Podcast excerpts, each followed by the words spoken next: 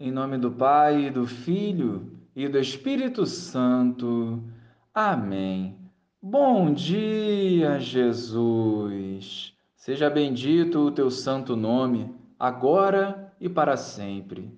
Santifica-nos à luz da tua palavra e nos conduza em teu caminho, amadurecendo a nossa fé. Amém. Naquele tempo, o anjo Gabriel foi enviado por Deus a uma cidade da Galiléia chamada Nazaré, a uma virgem prometida em casamento a um homem chamado José. Ele era descendente de Davi e o nome da virgem era Maria. O anjo entrou onde ela estava e disse: Alegra-te, cheia de graça, o Senhor está contigo. Maria ficou perturbada com estas palavras e começou a pensar qual seria o significado da saudação. O anjo então disse-lhe: Não tenhas medo, Maria, porque encontraste graça diante de Deus. Eis que conceberás e darás à luz um filho, a quem porás o nome de Jesus. Ele será grande, será chamado Filho do Altíssimo, e o Senhor Deus lhe dará o trono de seu pai Davi. Ele reinará para sempre sobre os descendentes de Jacó, e o seu reino não terá fim. Maria perguntou ao anjo: Como acontecerá isso, se eu não conheço homem algum? O anjo respondeu: O Espírito virá sobre ti, e o poder do Altíssimo te cobrirá com sua sombra. Por isso, o menino que vai nascer será chamado Santo, Filho de Deus. Também Isabel, tua parenta, concebeu um filho na velhice. Este já é o sexto mês daquela que era considerada estéril, porque para Deus nada é impossível.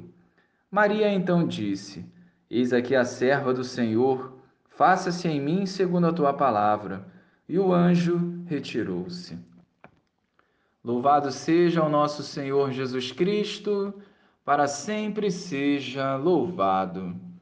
Hoje a Igreja celebra Nossa Senhora Rainha. A realeza de Maria não parte de honras e títulos humanos mas ela é a rainha pelo seu serviço. Faça-se em mim, segundo a tua palavra. O seu abandono à vontade do Pai igualmente deve nos motivar a viver retamente o que for do agrado do Senhor.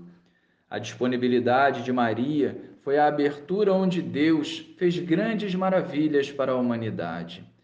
Maria nos ensina o caminho do serviço a partir da palavra que ela guardava no coração. Por isso, um coração puro, humilde e dócil a Deus é vital para que se cumpra a vontade do Pai.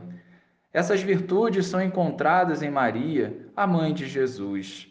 Hoje, a Rainha do Céu e da Igreja quer nos conduzir a Jesus através do nosso abandono do próprio eu, para que em tudo façamos o que ele nos disser. Apressadamente devemos ir ao encontro daquele que sofre, sendo o canal da graça de Deus. Hoje, decidamos pelo Senhor, porque Ele quer nos usar para realizar uma obra que conduz as pessoas à salvação.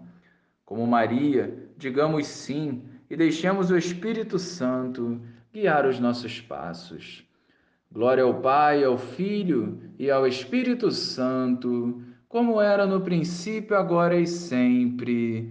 Amém.